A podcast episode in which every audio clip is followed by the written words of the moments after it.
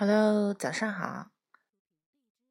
小紫呢，带大家来读这个牛津阅读树。今天讲的是牛津阅读树的 Stage Three，就是 Pond Dipping。Pond Dipping 就是在池塘里捞鱼。那么我们来看一下文章。Wolf and Wilma were at the pond. Wolf 和 Wilma 他们都在池塘边。The net got stuck. Net got stuck. 这个网啊，捞鱼这个网啊，被卡住了。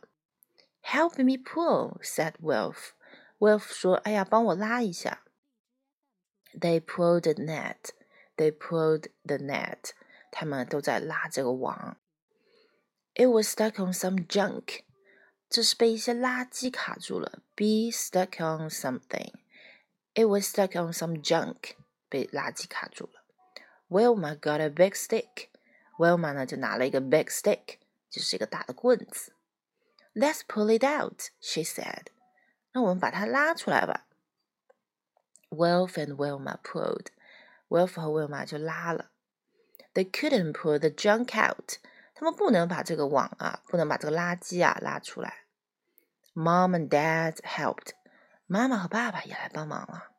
they pulled out an old pram，他们拿出来了，拉出来一个老的婴儿车。Flop，a frog hopped out. 一个青蛙跳出来了。It made Wilf jump，它就让这个 Wilf A fish jumped out. 啊，鱼呀跳出来了。